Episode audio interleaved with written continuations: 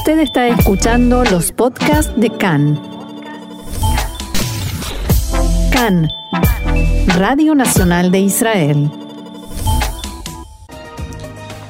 Y ahora sí vamos a arrancar con los titulares de este lunes 12 de octubre 24 del mes de Tishrei. Tras meses de discusiones con el ministro Israel Katz, la directora del Ministerio de Finanzas, Keren Turner Eyal, anunció su dimisión del cargo. Israel y Hamas estarían cerca de cerrar un acuerdo de cese de hostilidades durante medio año. Y el gobierno aprobó hoy el acuerdo de normalización de relaciones diplomáticas con los Emiratos Árabes Unidos.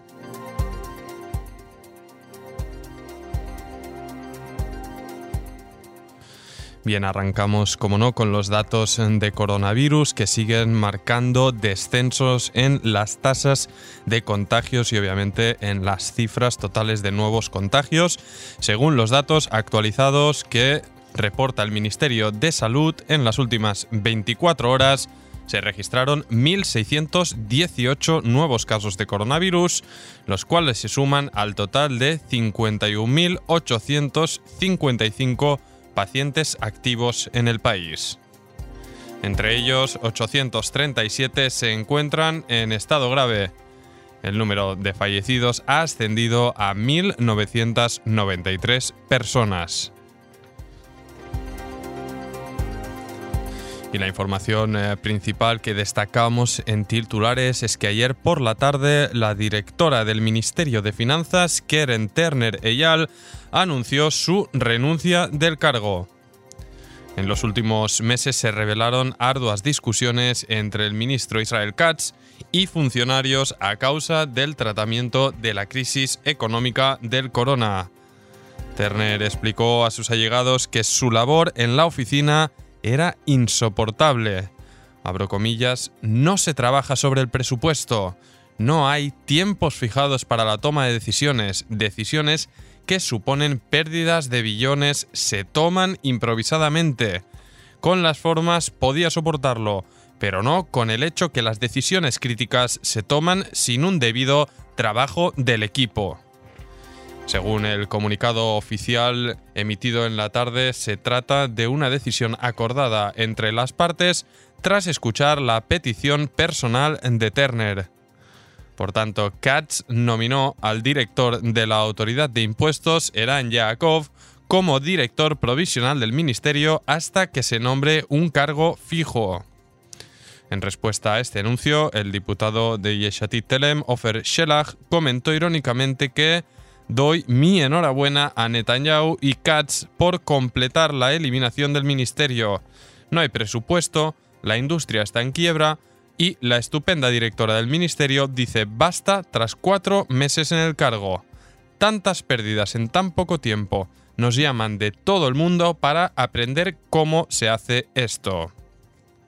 Recordamos que en el pasado agosto ya se publicaron fuertes discusiones entre Katz y Turner en su oficina. Y a este respecto, como no, se refirió el propio ministro Israel Katz esta mañana, después, eh, bueno, horas después de conocerse la renuncia. Según sus palabras, dijo, el intento de crear una imagen de desintegración es una cuestión política tendenciosa.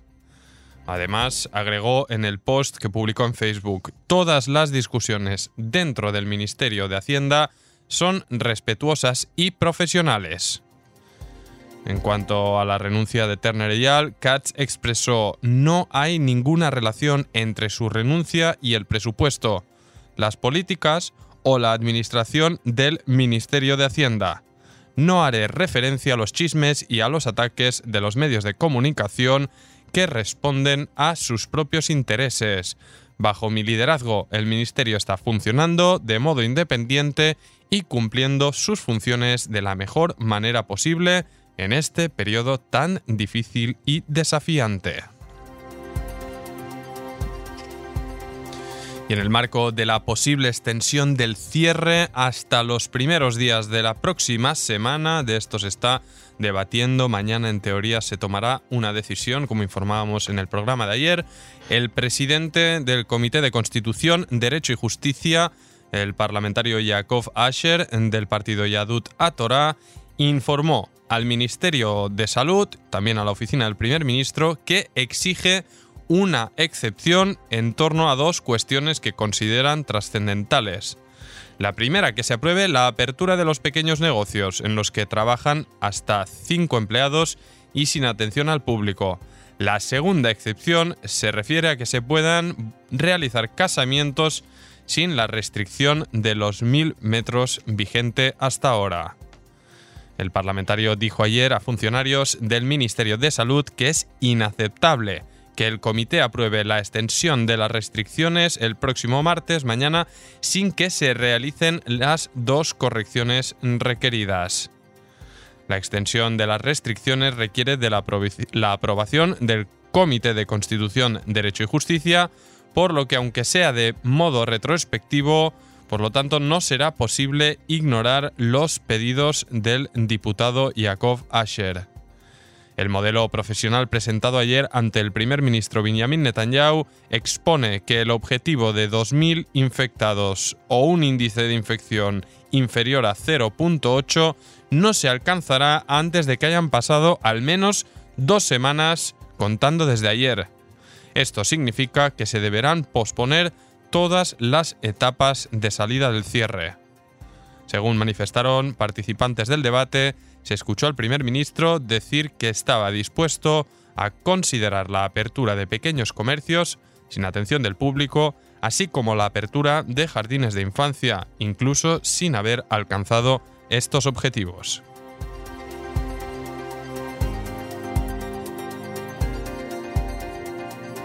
Seguimos con más información política y es que el presidente de la Comisión de Educación del Parlamento, Ram Shefa, de Azul y Blanco, dijo esta mañana durante el debate de comisión que los ministros de su partido votarán mañana en el gabinete de Corona a favor de la reapertura de los jardines de infantes el domingo.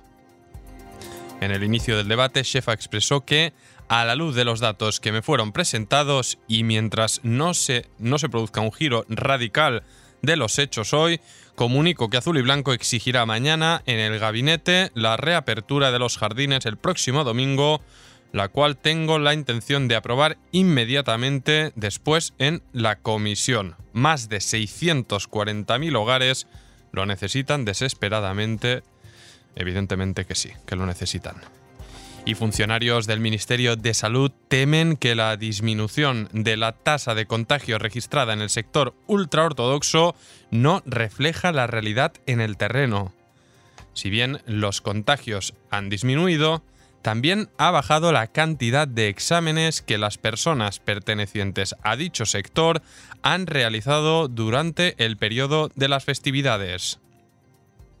Según han expuesto los funcionarios, recién en los próximos días, cuando se instalen puestos de pruebas en los cuales no será necesario contar con una derivación para realizar el examen de corona y el número de pruebas también aumente, será entonces posible tener una imagen real de la magnitud de los contagios en el sector ultraortodoxo.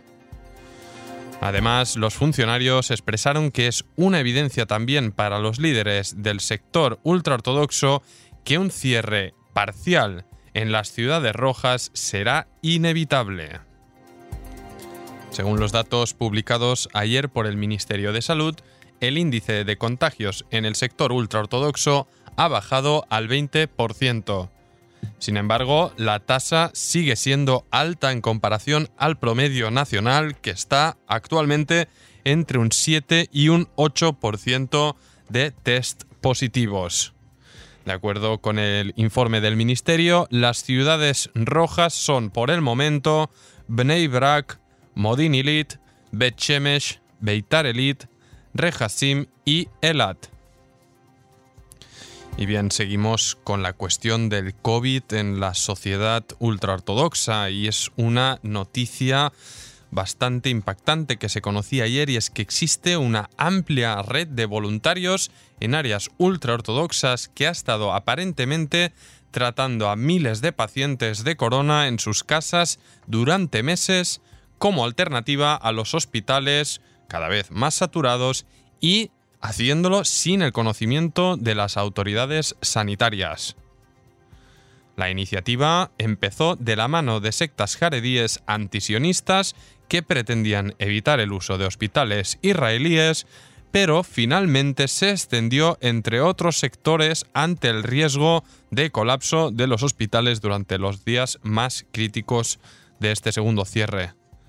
Los organizadores de esta iniciativa claman que, mm, bueno, es una iniciativa privada que teóricamente da mejor trato y llena algunos vacíos del sistema médico. Al menos constan de 170 pacientes en estado grave que se están tratando actualmente en esta red voluntaria y se estima que unos 2.000 pacientes han recibido tratamiento en el último medio año. Según la versión de los impulsores de esta red clandestina, solo entre 10 y 15 pacientes terminaron yendo finalmente a hospitales y tres de los cuales terminaron finalmente falleciendo. De este modo fueron tratados también varios destacados líderes religiosos, incluido el líder de la secta hasídica Bells, que se recuperó completamente del corona. Un voluntario mostró una lista actualizada de 170 pacientes que reciben el tratamiento actualmente, incluido oxígeno, sumados a otros 330 que tienen síntomas leves y reciben ayuda en lugares como Jerusalén, Bet-Shemesh, Ashdod, Bnei Brak, Modin o Elad. En ninguno de los casos el Estado sabe acerca de ellos, ni de su enfermedad, ni de qué, en qué estado se encuentran. Bien, y vamos con otra noticia que conocíamos también en la tarde de ayer, y es que Israel y Hamas estarían cerca de cerrar un acuerdo de cese de hostilidades por al menos medio año. Acorde a un reporte que publicó el canal, el canal 12 de televisión, la crisis del corona agravó más si cabe la dura crisis económica y humanitaria en la franja de Gaza, una realidad que empuja al grupo islamista Hamas a pretender este acuerdo estable con Israel. A cambio de frenar los ataques hacia territorio israelí desde el territorio costero, se permitirá la entrada de un transfer de 100 millones, 100 millones de dólares procedentes de Qatar.